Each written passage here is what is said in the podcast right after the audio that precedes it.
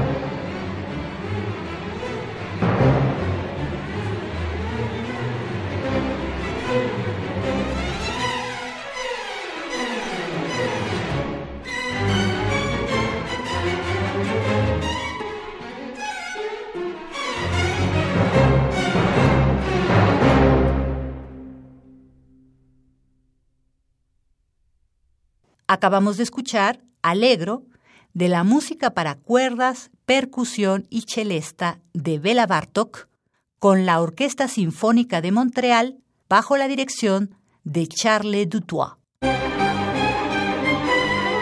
¿80 años? Y 80 regalos para festejarlos. Cada día un regalo musical diferente.